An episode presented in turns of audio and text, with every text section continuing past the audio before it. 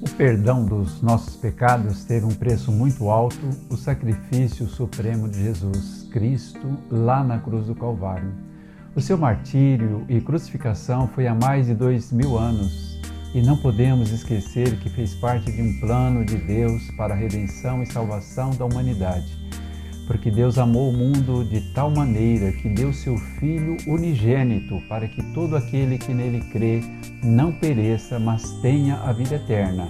João 3,16. Jesus Cristo não conheceu pecado, todavia o fez pecado por nós para que nele fôssemos feitos justiça de Deus, segundo Coríntios 5:21. Foi assim que, na cruz do Calvário, ele tomou sobre si a culpa da humanidade uma das maiores referências bíblicas ao seu martírio, sofrimento e morte, e o que fez por nós está descrito em Isaías 53, 3 e 4. Foi desprezado e rejeitado pelos homens, um homem de dores, experimentado no sofrimento, como alguém de quem os homens escondem o rosto. Foi desprezado e nós não o tínhamos em estima.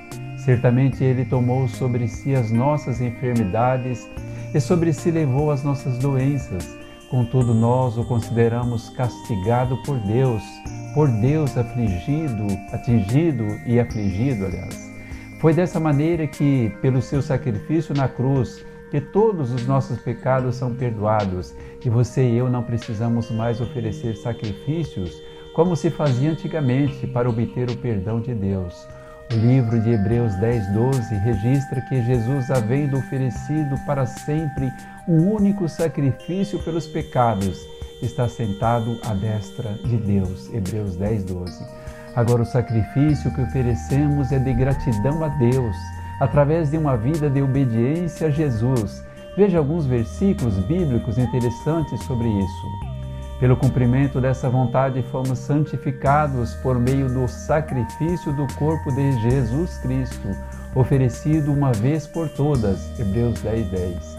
Os sacrifícios que agradam a Deus são um espírito quebrantado, um coração quebrantado e contrito, ó Deus, não desprezarás. Salmos 51, 17 amá-lo de todo o coração, de todo o entendimento e de todas as forças, e amar ao próximo como a si mesmo é mais importante do que todos os sacrifícios e ofertas. Marcos 12, 33.